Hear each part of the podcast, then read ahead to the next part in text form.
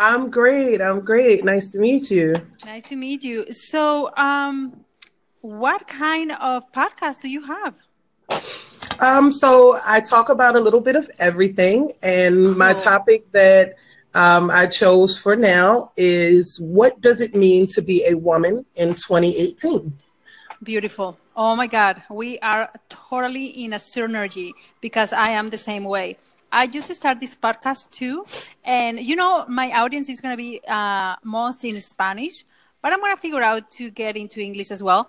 But is is how I handle life right now that I want to talk about. I am a mom. I have my two years old baby. I mean boy. I Aww. work from home and I have a lot of dreams and you know things that I want to create to put out for there for women and for girls who are growing up to hear from us in a different way of thinking now in 2018. Is that right? Right, right. And see, I'm not a mom yet. I am, well, I kind of am. I'm a stepmother. Um, my my stepdaughter is now 16. She'll be 17 this year. Um, but I've been around her since she was eight years old. So I definitely know how it is to raise a young woman. And it's a lot different than it was when my mom raised me. I can tell you that. it's wow. definitely different. Um, yeah. yeah, there's a lot more that I think I talk about with her um, than my parents did with me. So it, it makes a difference in how you're raised. Totally, totally. So um, there you go. You, I'm going to say that you are a mom because you are a mom, right? So what is the advice that you have for uh, girls like me? I am 39 years old, but I have a boy that is two years old. I'm going to be facing things that you are going through right now. What would be your uh, the best advice for me? Um, I say just be honest. Be honest with yourself and just know that everything is not going to be as easy as it might look for some people. Um, and and be honest with your child. Definitely talk to him. Don't don't try to hide reality. I think a lot of parents um, make the mistake sometimes of making the world seem like it's all good and there's no bad. But there's a lot of bad, just like there's a lot of good. But we have to make our children aware of that so that when they're in a position where they might need to know right from wrong or how to handle themselves, they'll know how to do that accordingly because you've taught them. You didn't hide life from them. I totally see that. Now, um, here is a question uh, that is totally personal. Like my boy is two years old, but he is into this moment where he is getting scared of the chickens so I'm trying to say, hey, chickens, they don't hurt you. They're okay. But at the same time, I don't want them to just go and play with them because, you know, there is danger there. But right now, right, right now that he's two years old, I, I must talk to him in a way that everything is okay. But at the same time, uh, saying like, yes, there is danger, but I feel like right now it's going to stop him, or I'm totally imagining things that are not there in front of me. what do you think? Um, okay, so my mom, what we did with my sister, because I helped to raise my little sister, and she's now 22. Um, I think the best thing you can do, like with my mom and my sister, if she touched something or tried to touch something that was hot, Right. We would tell her, no, it, you know, no, hot, burn, burn, like it'll burn you. And she would laugh and she would go, burn, burn. And we go, yes, burn is bad. And she go, oh, burn is bad. I say, yes, burn is bad. So it kind of taught her to be cautious or careful. Or like my mom would tell me, if it has teeth, it will bite. It can bite you. It can hurt. So we would always, before we touched an animal, or like we had a lot of cats, we would always reach out and let the animal sniff us and get comfortable with us. And then we would play with the animal if the animal was okay with it. But I think you just have to make them aware to be cautious. Just not, don't move very fast. Don't, um, don't make everything a rush. It's kind of like life. Move slowly. Right, right, right. Use caution. Perfect. Thank you so much it's kind of hard advice. when young. No, no, no, that's fine. That, that's great. You know what? Uh, is uh, the approach that my husband wanna take, but at the same time, I am the mom, so he's like, "Oh my God, be careful, be careful!" Right? But of course, I want him to be in front of danger because it is the way that he's gonna learn. But you're right. Right, Yeah. right. Thank you, Dina. Hey, and what about as a teenager? What do you think that uh, teenagers are facing right now? Like something that is big for them. What is that? Like social media? Like I don't want to do anything outside of my house because my social media is in my cell phone. I'd rather be in my cell phone. What do you think is they are facing right now through the technology that we're living right now? So I think technology um, is the main reason why we have to be very truthful with kids because they're exposed to a lot through technology. The things that we don't show them and teach them, they're going to learn online. They're going to learn it from the TV. So with my daughter, what we do is if she's on social media and she has a question about anything, we answer it as honestly as possible. But then we also have those times where we have to take her away from social media so that she can be more focused and present with the family. So I'll put a basket on the table. Beautiful. And when we get out to eat dinner, all of our cell phones go into the basket. and we're not allowed to touch our phones until after dinner or after breakfast, whatever meal we're having. And during that time, we actually still engage in social media, but we engage in it by talking about things that we might have seen in the news or things that she might have read about in school. And we get her honest opinion on it. And some of the things that she posts once she gets back on her phone are her opinion on those subjects on her social media. Got it. Thank you so much for that great advice. You know, we need it as new moms. no problem. Dina, I have another question for you, and this is directly for you as a girl, Okay. as a person, as a soul. So, being a mom, being a wife, or maybe no wife, just being a mom, I mean, being a woman, you have to face so many times uh, situations where you are craving for a space, time for you.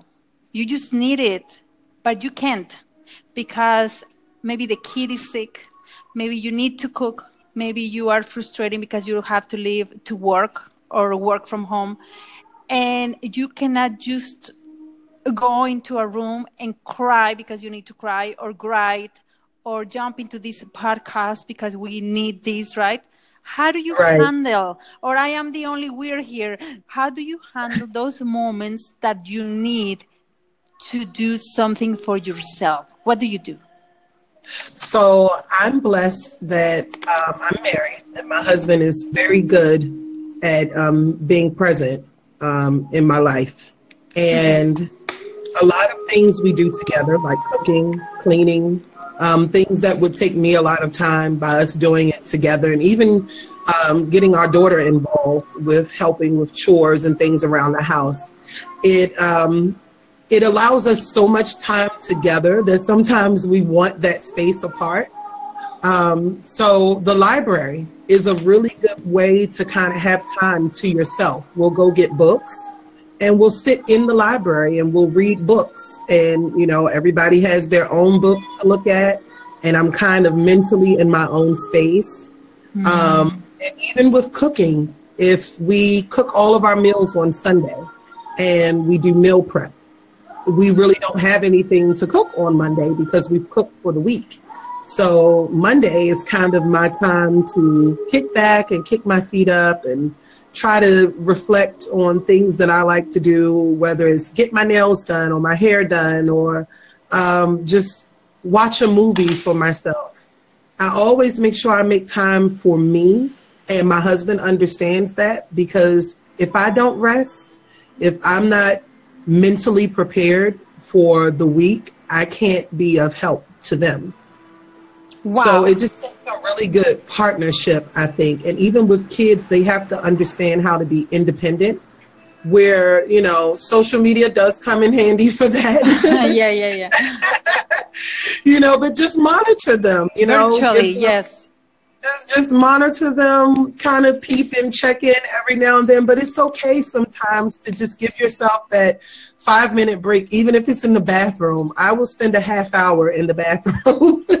That's great. This is what I do too. It's so funny. just so I can breathe. It's like just give me 30 minutes in the bathroom in the morning. That's mommy's time. Don't bother me. Yeah. Well, I mean, with a 17 year old girl, maybe you can do it. Right now, with my two boy, my two years old boy, he just get in into my privacy right there in the restroom. Anyhow, it's okay. It's gonna pass. It's gonna pass. Take him, to the park and get him really sleepy, and then when he comes in to take his nap, you take one too. well, let, let me be honest with you on his nap time, I'm here with you. I love to do this, so this is what I do. This is my moment. I it's uh, therapeutic. I yes. love it, and you have the voice for it. oh, you're so cute. Hey, I hear from you really good advice. I just love the way that you manage your time to be for yourself on Mondays. Oh my God, I'm gonna steal that tip from you. this is so great. And um, something else that resonated with me uh, that I want to apply it. You talk about the library. My my husband loves books. My kid also he likes books. He doesn't read yet, but uh, we do. So I think it's a really important um, situation that we can get together. But you answered my question because uh, you said that you have Mondays for yourself, and then you have. Um, the moment that you go to the library, three of you guys, and you are not together, but you are in the same room in your own thing, in your own head, in your own interest. Is that right? Mm-hmm. Yes. This is yep. great. This is great. Hey, and then I hear you saying about cooking on Sunday. I mean, like every single meal from the week on Sunday, the food that you're gonna eat on Saturday, it is already ready um, yeah, so wow. if we we eat a lot of chicken and we eat a lot of um, vegetables, so I will make all of my vegetables, like my kale greens. I'll make um, my mashed potatoes, and a lot of them I will cook them and put them in the freezer mm-hmm, mm-hmm. in like my meal prep containers.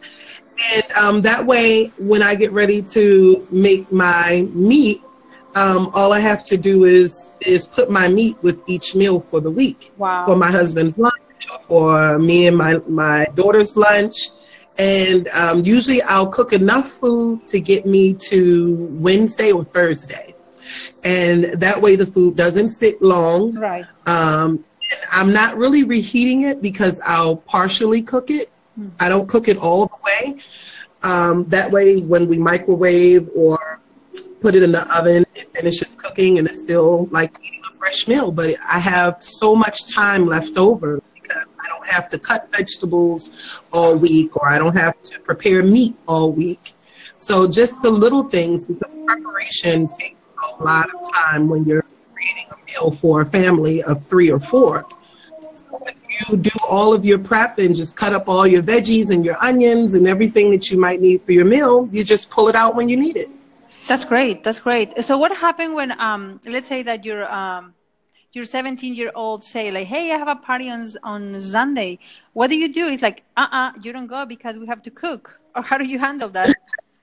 So if she has something to do on Sunday, then Saturday night becomes her day to do whatever I need her to do. So if I need her to cut up um, potatoes, and she has to cut them on Saturday. Anything I need her to do, homework, everything has to be done by Saturday. So Sunday she can have her time, but Saturday she has to give at least one day to the family. That's beautiful. I really like that. I really like that. Thank you so much for sharing. I'm pretty sure not only me, a lot of girls are going to benefit from your tips. Uh, oh, well, thank you. I really enjoyed all of your questions. You're awesome. You're so nice. And I have one more question. So, you prepare your week just because you like to be organized being a mom in that house or you work outside the house?